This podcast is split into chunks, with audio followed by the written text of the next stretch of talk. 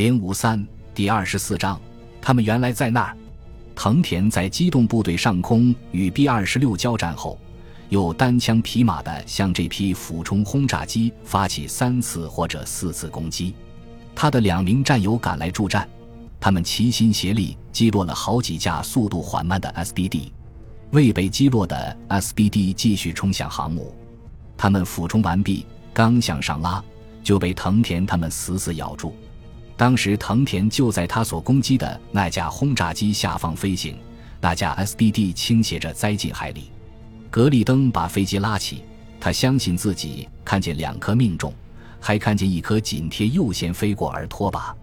他确实向飞龙号打出了漂亮的重拳双风贯耳，但落点最近的两颗炸弹离目标也有五十米左右，一颗落在左舷外侧，一颗落在右舷舰首外侧。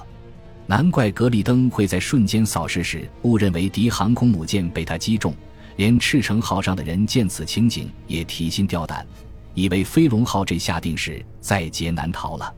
渊田看到美机大约一半已被击落，但这个小分队依然勇往直前。可是他也不明白他们怎么会没有命中目标。飞龙号消失在巨大密集的水柱和滚滚浓烟之中。但他很快又像一名气宇轩昂的老演员出台谢幕一样，以胜利的姿态出现在海上。小丹尼尔·艾弗森中尉从浓云中下滑出来，他往下观察，发现海面上有三艘航母，其中一艘中部在冒烟。他选择了他认为被自己的战友所忽视的那艘航母。该舰飞行甲板前后各有一个太阳灰，比相应等级的美国航母要短一些，但宽一些。飞行甲板无上部结构，这就是加贺号的外形。据他自己和他的枪炮手观察，他们有一颗炸弹差点命中尾甲板。艾弗森希望他能把航母的螺旋桨打坏。加贺号的作战记录图上标明，该部位曾落下三颗近距拖把的炸弹，其中最近的一颗离左舷舰尾仅二十米。加贺号立即进行回击。飞行甲板上对空火力几乎形成一个完整的环状。艾弗森猛地把飞机向上拉，但已被一群日战斗机咬住。一颗子弹打坏了他的话筒，他感到一阵不安。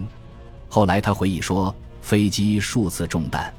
他这句话堪称轻描淡写之杰作了，因为当他的飞机歪歪倒倒的在沙岛降落后，检修人员发现机身弹洞累累，多达二百一十个。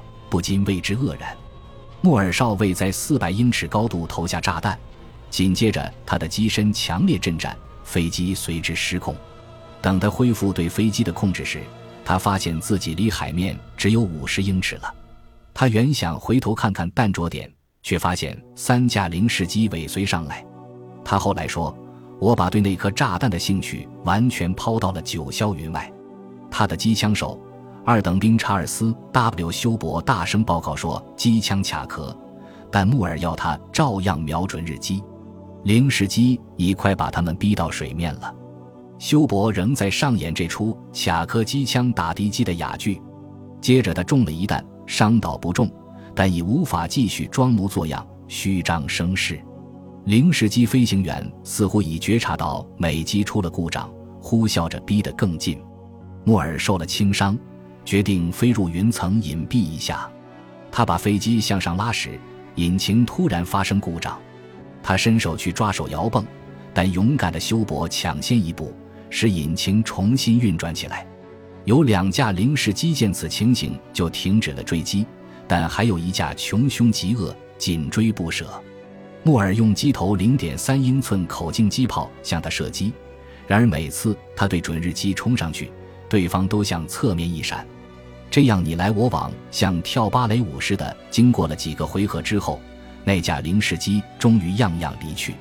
木尔不时地出没于云层，想判明自己的方位。他看见了库雷岛，但不想在那儿降落，因为他想把修伯急送中途岛致伤。由于无线电出了故障，他无法与基地联系。过了相当一段时间，还没有找到基地。他感到十分惊慌，后来还是受伤的休伯告诉他，远处冒黑烟的地方是他们的目的地。R.L. 布莱恩上尉穿过非常密集的高炮火力，摆脱了他估计在数量上以二比一占优势的敌战斗机的拦截，飞抵目标上空。他确信自己的小分队有一颗炸弹击中了一艘相当大的重型舰艇，另一颗落在舷边。接着他就开始倒霉了，他的机翼和机身被零式机穿了许多窟窿。他钻进云层，甩掉了敌机，但油泵又出了故障，他只好使用手摇泵，这才摆脱了敌战斗机的追踪。他的机枪手一等兵戈登·阿尔麦克菲利接着驾驶。引擎曾一度熄火，飞机直朝下坠，但在离海面大约二百英尺处，引擎又重新运转起来。几分钟后，引擎再也不转了，布莱恩只好在海上迫降。他的 SBD 在水上漂了三分钟左右，期间他们抢出一支信号枪、一个急救包，还有一顶可以做浮毛用的降落伞。后来，布莱恩说：“我们拔出二氧化碳瓶的塞子后，感到非常恼火。”因为紧急充气阀没有关，这就得靠气筒了。他们把救生阀充上气后，发现有一处渗漏，不过很快就大体上将它堵住了，然后用飞行头盔把里面的水舀了出去。布莱恩说：“这一夜过得真他妈的够受了。”一日清晨，他们听见飞机马达声，想设法引起这架飞机的注意，但这架巡逻机大概携带了满满一箱油，无法降落。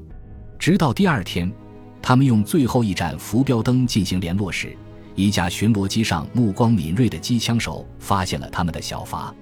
这架巡逻机来回飞了好几次，最后才得以在附近海面降落。飞机驾驶员是布莱恩在彭萨克拉结识的一名卫官。施伦德林险些没有能回来，在距中途岛大约八海里处，他的发动机熄了火，他和机枪手只好跳伞。施伦德林开始朝大约五海里外的一个珊瑚礁游去。等他回头看时，他的机枪手一等兵爱德华 ·D· 史密斯已经不见了踪影。大约十点，第二十号鱼雷艇将他救起。后来，该艇又从海上救起了被击落的战斗机驾驶员梅里尔。该艇在这一海区绕了很多圈，没有发现其他落水的人。海军陆战队表功说。他们有三颗炸弹命中一艘加贺级航空母舰，还有几颗炸弹进去拖把。亲身参加这场空战的藤田说：“这批飞机都没有命中。”我们知道，其他目击者以及日本官方的记录都证实了藤田的说法。美方十六架无畏在还没有给日方造成明显损失的情况下就被击落了八架，那些返回中途岛的 SBD-2 也都千疮百孔。有些就此报废了，这是中途岛美军对南云部队发动的又一场坚定果敢但战果甚微的攻击。